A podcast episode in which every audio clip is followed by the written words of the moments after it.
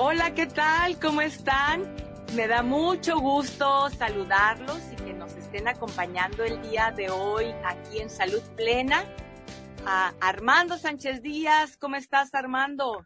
Hola Maribel, a todo dar, listo para aventarnos otro cotorreo interesante de otros temas que les tenemos preparados.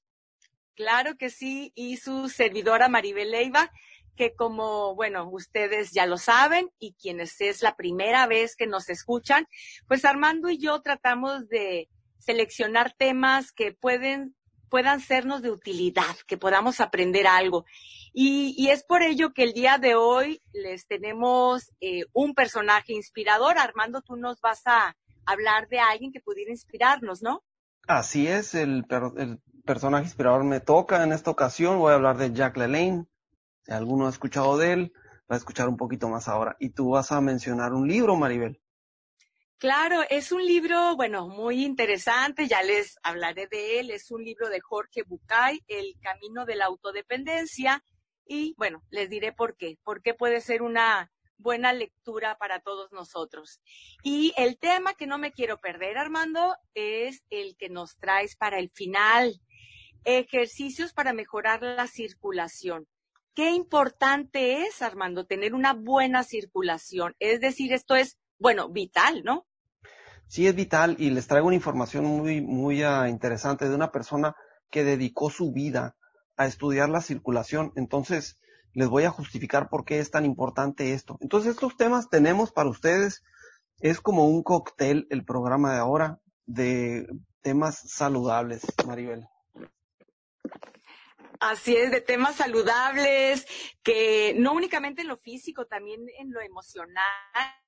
Y fíjate que lo que más nos puede estar perturbando lo, lo emocional, muchas veces es los miedos, ¿eh? Fíjate que Esos miedos que, a ver, ¿qué tan miedoso eres tú, Armando? Las nomás a las cucarachas les tengo miedo.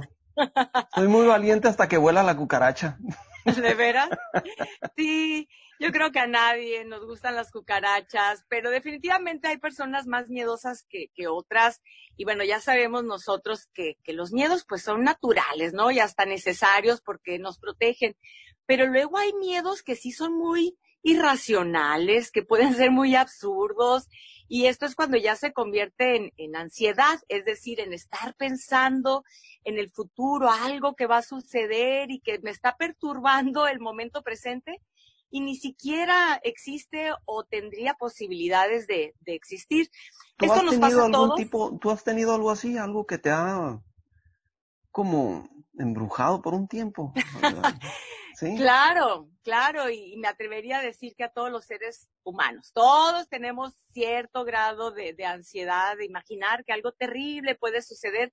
Fíjate que yo ya encontré una, una manera de tranquilizarme cuando me atrapo en un pensamiento donde me estoy yendo al futuro, con un futuro aterrador. La palabra, la frase que me digo es, Maribel, acuérdate de tu suegra.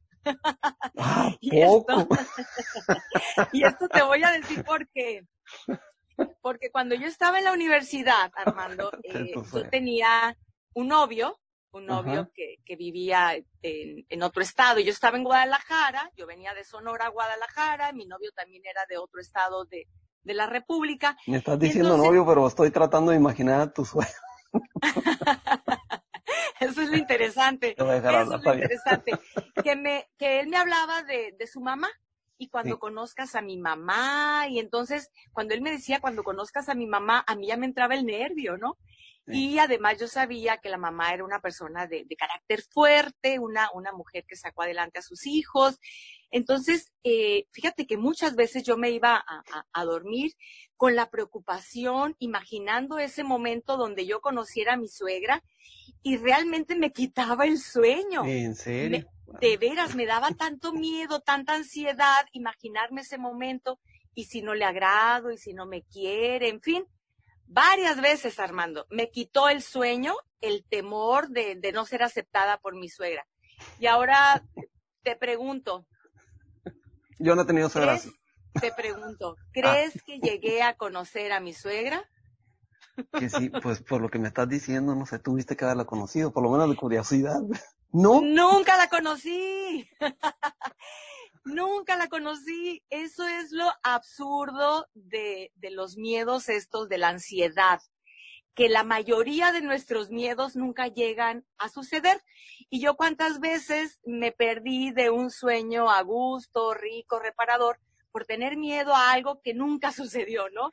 Oye, permíteme, déjame interrumpirte, pero, a este novio no lo cortaste nada más porque le sacaste hasta la suegra, ¿verdad? No, no, no, nosotros ah, seguimos. Terminamos porque no era para mí ni yo era para él. Ah, bien, pero, está bueno. Pero nunca conocí a su mamá, ¿no? Y me quitó el sueño. Entonces, cuando ahora yo me acuerdo de algo que me está perturbando, digo, acuérdate de, de tu suegra. Es decir, acuérdate, Maribel, que la mayoría de los miedos nunca llegan a suceder.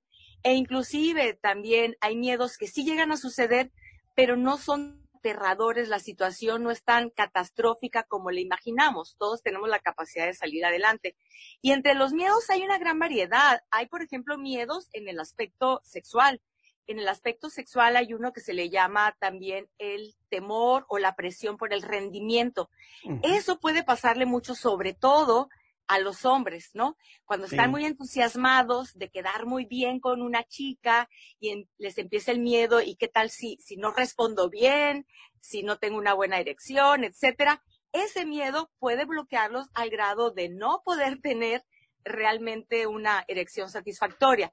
Es decir, los miedos nos pueden bloquear y estos miedos pueden generalizarse, es decir, pueden estar presentes en todos los ámbitos de nuestra vida. Sí, así es. Nos paralizan a los hombres, pero en el otro sentido de la palabra. en el mal sentido. en el mal sentido de la palabra. en el no deseado. Bien, Armando, pero bueno, ahora sí, eh, cuéntanos. Tengo mucho interés en saber el personaje que hoy nos, nos recomiendas conocer, este personaje inspirador. Cuéntanos, ¿de quién se trata? Sí, fíjate, eh, Maribel, y para el público que no me conoce, pues yo he dedicado mi vida al acondicionamiento físico. Soy arquitecto, fue mi primera carrera, pero mi pasión estaba desde muy niño en entrenar. Y cuando, entré, cuando empecé a entrenar, pues yo tengo 56, 7 años, entonces cuando empecé a entrenar no había internet. No había ni siquiera manuales. Pues sí había manuales pues para poder aprender a levantar pesas y entrenar, pero yo tenía que encargarlos por correo, por correo de carta, y se tardaban como un mes y medio en llegar a Maribel, y llegaba el correo, todavía no llegaba mi manual, y llegaba, y todavía no llegaba, y, ahí estoy. Vamos al correo, mamá, ya me va a llegar en mi manual para hacer pesas. Entonces. Era maravilloso. Eso. Sí, era espectacular, llegaba el paquetito, lo abría, se olía, no era como un correo electrónico ahorita, no, no, no, era maravilloso. El caso, el caso está en que tuve varios ídolos, eh, o varios personajes a los que seguí, y este, el personaje del que les voy a hablar, que es Jack LaLanne, él ya murió, murió, a los 98 años, pero fue un pionero en, en, el, en el entrenamiento. Él, eh, desde su infancia, empezó a hacer ejercicio y llevar una alimentación muy correcta, no desde la infancia, desde la adolescencia, como de los 15 años, porque él, eh, tenía una alimentación muy mala eh, comía muchos dulces, eh, eso decía. El, caso está de que Jack LaLanne, eh, él nació en, en California, ahí en la meca del ejercicio, pero él fue uno de los creadores de esta meca del ejercicio de California, Estados Unidos. Cuando tú piensas en Estados Unidos, piensas a los, de los cuerpos playeros, de los cuates que andan en la playa sin camisa, las chicas en bikini, o sea, es, es el estado del ejercicio en el mundo, ¿sí? Es la meca. Y de ahí es Jack LaLanne y, y, y por causa de él conocemos a California, de él y muchos otros, que son realmente muy pocos. Eh, él conocimos a cómo es el estado de California ahora, el área del fitness. Jack LaLanne eh, vivió en San Francisco. Él eh, creció para estudiar la carrera de doctor quiropráctico en 1936 tuvo su primer gimnasio. Él eh, inventó los aparatos que ahora conoces con poleas. Él inventó los primeros aparatos. Conocía tanto sobre el ejercicio y aplicó tanto su vida en el acondicionamiento físico, no en el deporte, ¿eh, Maribel?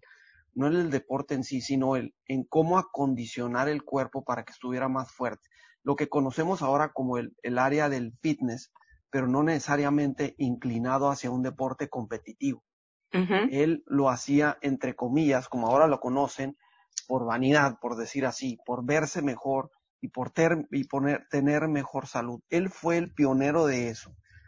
Él fue el promotor de eso durante muchos años. Tuvo un programa de televisión por ahí por los 50, un programa de blanco y negro, en donde aparecía con un, un traje pegado, se veía su estructura, una cintura muy estrecha, era de los primeros hombres que tú podrías ver así, esos hombres que tú ves en blanco y negro de antes, que haz de cuenta de ese tipo de cuate, ¿sí?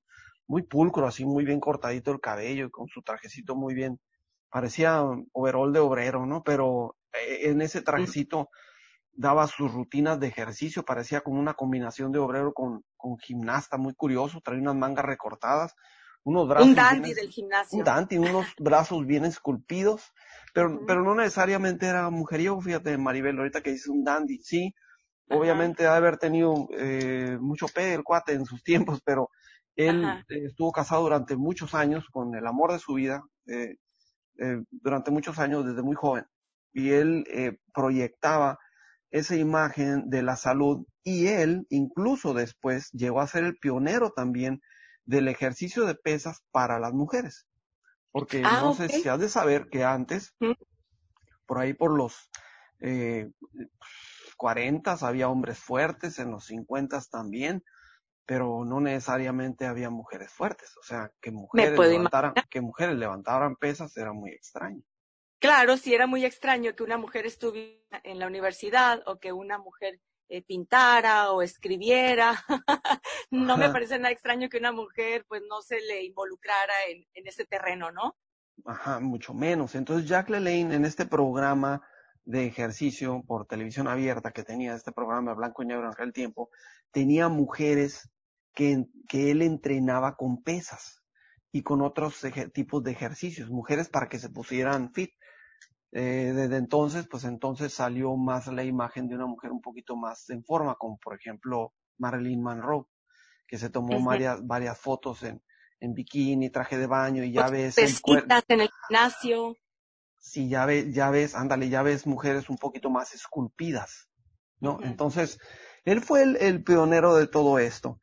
Eh, entre muchos logros, él tuvo muchos gimnasios que se llamaban eh, Lelaine Fitness, que ahora los puedes conocer como Bali Fitness. ¿No has escuchado de los gimnasios Bali Fitness en Estados Unidos? Que son más de 200, son un montón de gimnasios. Eh, eh, gracias a él tenemos eso. Y entonces él es el, mi, mi personaje inspirador, porque hizo un gran empuje por lo que es ahora lo que conocemos como el ambiente del fitness, Maribel. no, no necesariamente el ambiente del deporte, que es otra cosa. Si tú te das cuenta, el deporte está en un lugar y el fitness está en otra parte.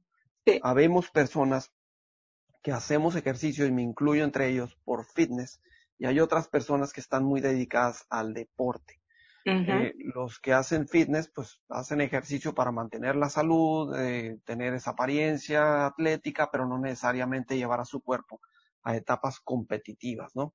Que algunos por ahí le rayamos poquito, pero no necesariamente nos enfocamos al deporte. Y ese es el, el personaje inspirador, búsquenlo, Jack LeLane. Van a encontrar mucha información sobre este señor, eh, gran impulsor del fitness, María.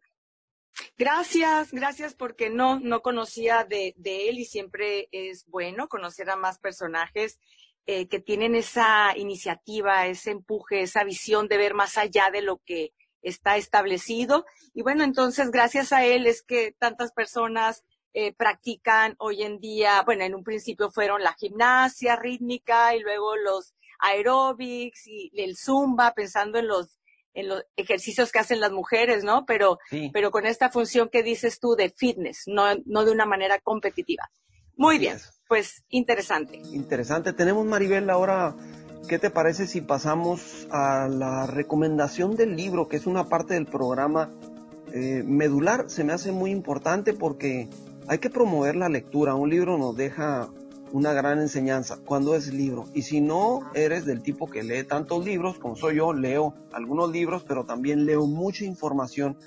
Es, eh, es importante tener ese hábito de la lectura. Y, y por ese canal nosotros les proyectamos libros que les pueden ser útiles. Y hoy, Maribel, tienes un libro que se llama El camino de la autodependencia. Así es. Así es, el camino de la autodependencia. Y cuesta trabajo decir autodependencia porque es una palabra inventada, es una palabra inventada por este autor. El autor de este libro es Jorge Bucay. Jorge Bucay es un psicólogo eh, muy reconocido, eh, ha escrito muchísimos libros, es muy ameno. Eh, casi siempre en sus libros nos comparte también cuentos con estas que tienen que ver con el tema que él esté abordando. Es muy reconocido, te digo, a, nivel mundial. Y Jorge Bucay, entre sus libros, tiene una colección, una colección que se llama Hojas de Ruta, que esta colección la comprenden cuatro libros. El libro que quiero recomendar hoy, que es el de El Camino de la Autodependencia, es el primero de estas hojas de ruta. Voy a decir los nombres de las otras, de los otros libros, nomás para que los tengan y a lo mejor en otra ocasión hablo de ellos, pero eh, el otro libro es El Camino del Encuentro, El Camino de las Lágrimas, El Camino de la Felicidad. Es decir, cuatro libros, empezando con, con este que recomiendo, que forma parte de la colección Hojas de Ruta. ¿En qué consiste esta colección? Hojas de Ruta, Armando, es como un mapa para llevarnos a nuestra autorrealización, llevarnos a la felicidad.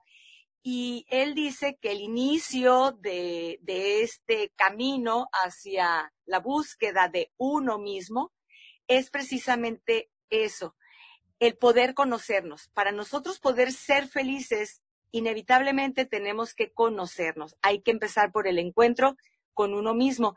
Y esto, bueno, eh, no me suena extraño. Sabemos que una de las frases más conocidas por todos y de los filósofos griegos y uno de los más sobresalientes que fue Sócrates, la máxima frase entre muchas que tenía Sócrates era esta de conócete a ti mismo. Es decir, porque se sabe que ese es el camino para nosotros poder llegar a la plenitud. Bueno, pues este libro de qué nos habla. Este libro eh, nos habla de varios planteamientos, nos hace muchas preguntas y todo en torno a que nosotros vayamos teniendo un mayor autoconocimiento. Habla también de lo que es la dependencia. Te decía que la palabra autodependencia él inventó, más bien nosotros conocemos el término independencia, que significa no depender, ¿no? Sí. Bueno, pues él habla de qué es la dependencia, habla de qué es la codependencia, habla mucho también en la pareja, qué es la codependencia, estas relaciones de apego. Y también habla de la importancia de saber establecer límites en nuestra vida, habla de temas como la asertividad, cómo ser asertivos, pero sobre todo enfocado al descubrimiento de quién soy yo. Eh, preguntas como qué es lo que me gusta, qué es lo que no me gusta, si sé cuáles son mis fortalezas, cuáles son mis debilidades, para poder tener un mejor nivel de aceptación, es decir, una mejor autoestima. ¿Qué es la autoestima? Pues es un concepto de mí mismo óptimo, caerme bien. Valorar lo que uno es, ¿verdad? En diferentes partes. Así es, valorar lo que yo soy, gustarme, aceptarme, quererme. Eso Sin es compararte tener una... con los demás también. Exacto, esa es una sana autoestima, así es, eh, sin compararme con los demás. Ese puede ser un obstáculo para mi autoestima porque en realidad nadie puede ser igual a otra persona y entonces es estar perdiendo mi tiempo y mi energía en algo que nunca voy a poder conseguir. Mejor mi tiempo, mi energía, eh, compararme eh, conmigo mismo, que yo sea mi mejor parámetro, como era la semana pasada, los meses pasados, años pasados, eso sí me puede llevar a avanzar. Pero bien, este libro lo que nos invita es a conocernos y sobre todo a responsabilizarnos por nuestra vida, que eso es lo que hace la gente independiente. La gente dependiente de los demás, pues su vida gira en función a si son aceptados o no por los demás. Este libro eh, sobre todo nos lleva a hacernos responsables de nuestra propia vida, eh, porque es justo eh, lo contrario a la dependencia, ¿no? La dependencia, si somos dependientes, dependemos de la, el rechazo de los demás o de la aceptación de los demás, eh, de lo que quieren los demás. Y una persona que es autodependiente se hace responsable de sí mismo. Es decir, sabe que el ser feliz es responsabilidad propia y sabe que el cometer errores es responsabilidad propia. Entonces ahí sí viene un aprendizaje. Pues es un libro interesante y algo que les va a gustar mucho también es que es muy cortito así de esos que tú mencionas de bolsillo. De bolsillo. Muy, cortito, son 160 páginas simplemente, pero creo que, hay una eh, gran enseñanza. Así es que es el libro recomendado el día de hoy, El Camino de la Autodependencia. El autor es Jorge Bucay y lo puedes encontrar fácilmente. Es de la editorial Océano. ¿Qué te parece, Armando? Bueno, muy interesante, sobre todo muy práctico por lo que estás diciendo. Y fíjate que, que los libros que hemos mencionado aquí en el programa son así, ¿verdad, Mario? Son, son libros prácticos que los puedes leer y como siempre les he dicho a las personas, los libros son para regalarse. Entonces, incluso pues, si te vas a quedar con él, hasta lo puedes subrayar de las partes, lo puedes rayar todo. Un maestro me decía, los libros no se rayan y yo no estoy de acuerdo con eso. Yo tengo libros que tengo rayados por todos lados, Maribel. Este libro, yo, creo que este libro está muy interesante porque, sobre todo, eh, cuando nos vamos a conocer nosotros mismos, podemos dar pasos más allá después. Sí, claro. Y, cada quien tiene su propia ruta, ¿no? Eh, pero bueno, sí, este libro de los sencillitos, de los que nos gustan, de bolsillo, cortito, y, y como lo hemos dicho, con una idea que puedas aprovechar, que puedas servirte en tu vida, ya valió la pena. Pero bueno, Armando, pasemos ahora al tema principal del día de hoy, que tengo mucho interés porque, pues, en reciente tiempo me he enterado de personas que han sufrido eh, hasta infartos han sufrido eh, problemas de salud serios por una cuestión de mala circulación. No sabía que podía ser tan grave, así que háblanos. ¿Qué ejercicios ejercicios que nos pueden ayudar a tener una mejor circulación? Sí, así es. Son los ejercicios que nos pueden ayudar para tener una mejor circulación. antes de entrar al, asunto de los ejercicios, porque sí hay un concepto ahí importante, eh, hay que entender qué es la circulación y voy a tratar de, explicar explicarlo de una manera muy sencilla. imagínate que tienes eh, un, campo de cultivo. Imagínate un campo de cultivo, no sé si los has visto. Hay algunos campos de cultivo que se riegan por goteo, que tienen un montón de mangueras por todos lados y ahí están las plantitas por todo el campo y tienen una, cada manguera tiene una manguerita muy pequeñita y van goteando a las plantitas y están por todos lados las plantas repartidas. Y hay otras maneras también de regar los campos que es por esparsores, ¿no? Tienes una regadera y va rociando todo el campo, ¿no? Por todos lados. Entonces imagínate que, que la circulación eh, de la que estamos hablando son esas goteos pequeñitos. Cuando nosotros hablamos de circulación significa que nuestro cuerpo debe estar irrigado de sangre por todas partes, hasta los rincones más pequeñitos, para que llegue el oxígeno y todos los nutrimentos a nuestras células. Ahora, imagínate ese campo de cultivo que te mencioné y ahí están las plantitas y la manguerita llega muy cerca y deja las gotitas cerca de la manguerita, cerca de la plantita. Ahora imagínate que las células de nosotros son iguales. Está la célula y esas arterias vasculares tan diminutas, la última parte, haz de cuenta como de la raíz, la más delgadita, deja los nutrientes a un ladito de la célula y entonces la célula los puede transportar adentro y comérselos y nutrirse de ellos. No sé si te ha tocado sacar una planta y te das cuenta que la raíz es más gruesa al principio y luego se desparrama en raíces muy, muy delgaditas. Así es nuestra, nuestro sistema circulatorio. Imagínate que es una raíz muy gruesa, todas las arterias gruesas que tenemos y después se van desparramando en unos hilos muy finitos. Ah, pues esos hilos muy pequeñitos se pueden desarrollar pueden hacerse multiplicarse dentro del cuerpo. Y esto fue lo que estudió esta doctora que, que les voy a mencionar. Se llama Olga o se llamaba Olga. Su apellido está medio difícil. Udlika.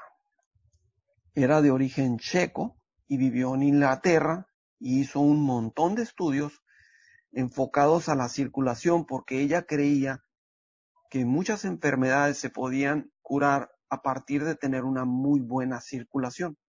Te voy a eh, platicar de lo contrario. Por ejemplo, la persona que tiene diabetes tiene mala circulación, sobre todo en las extremidades más lejanas, ¿no? Los, los pies, por ejemplo, lo que está más alejado del corazón, porque el azúcar que circula por la sangre es, haz de cuenta que es como, como, como si te quemara esos vasos sanguíneos, los más pequeñitos, los seca y los quema y entonces no alcanza a llegar el nutriente hasta las últimas células del cuerpo y se mueren esas células y por eso la persona que tiene problemas de control de azúcar, la persona que tiene diabetes, no puede irrigar las células y entonces empieza a tener amoretones en las partes del cuerpo o se empiezan a necrosar partes del cuerpo, sobre todo los, los dedos de los pies. ¿Y Así es? importante la mande. Sí, y que es uno de los mayores temores también de las personas diabéticas, ¿no? Tienen que estarse cuidando los pies porque sabemos que hay personas que por esa falta de buena circulación hasta resultan amputados de los pies, de alguna Sí. pierna. Así es. Entonces, la doctora Udlika hizo varios estudios y escritos sobre, sobre el estudio sobre la circulación y comprobó que la circulación en, en nuestro cuerpo se puede incrementar, se, puede hacer más, pues, o, mejorarla, porque podemos hacer crecer más vasos sanguíneos que irriguen todas esas células para que lleguen muy lejos. Tuve tiempo antes de hacer el programa, Maribel, de, de meterme en estudios de ella y, en, y, y hacer un poquito más de investigación. Y tiene estudios muy bonitos con muchas gráficas y muchas imágenes fáciles de entender que pueden demostrar eh, de una foto a otra cómo se incrementan todas estas raíces y vasos sanguíneos en el cuerpo. Ella hizo estudios para incrementar esos vasos sanguíneos a través de estímulos eléctricos.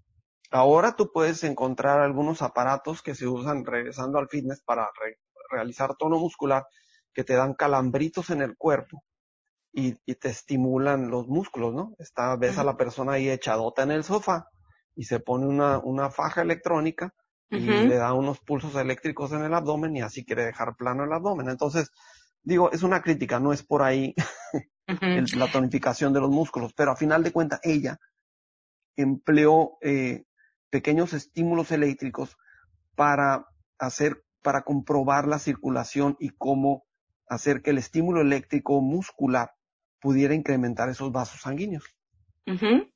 Qué interesante. Entonces, eh, a lo que ella llegó y de lo que nosotros podemos tomar y en nuestro día a día, ¿qué puede ser? Bueno, a lo que ella llegó es a comprobar ya después, más adelante, eh, otros estudios y personas que hacen ejercicio comprobaron de qué manera el ejercicio puede estimular los vasos sanguíneos y hacerlos crecer. Te puse el ¿Qué ejemplo, al, ajá, te puse el ejemplo al principio de dos campos de cultivos. Uno que es por goteo, así esas mangueritas que están por todo el campo, y otro que es un esparsor, que es una regadera que dispara agua por todos lados. Imagínate los dos tipos de ejercicio que te voy a mencionar de esa manera.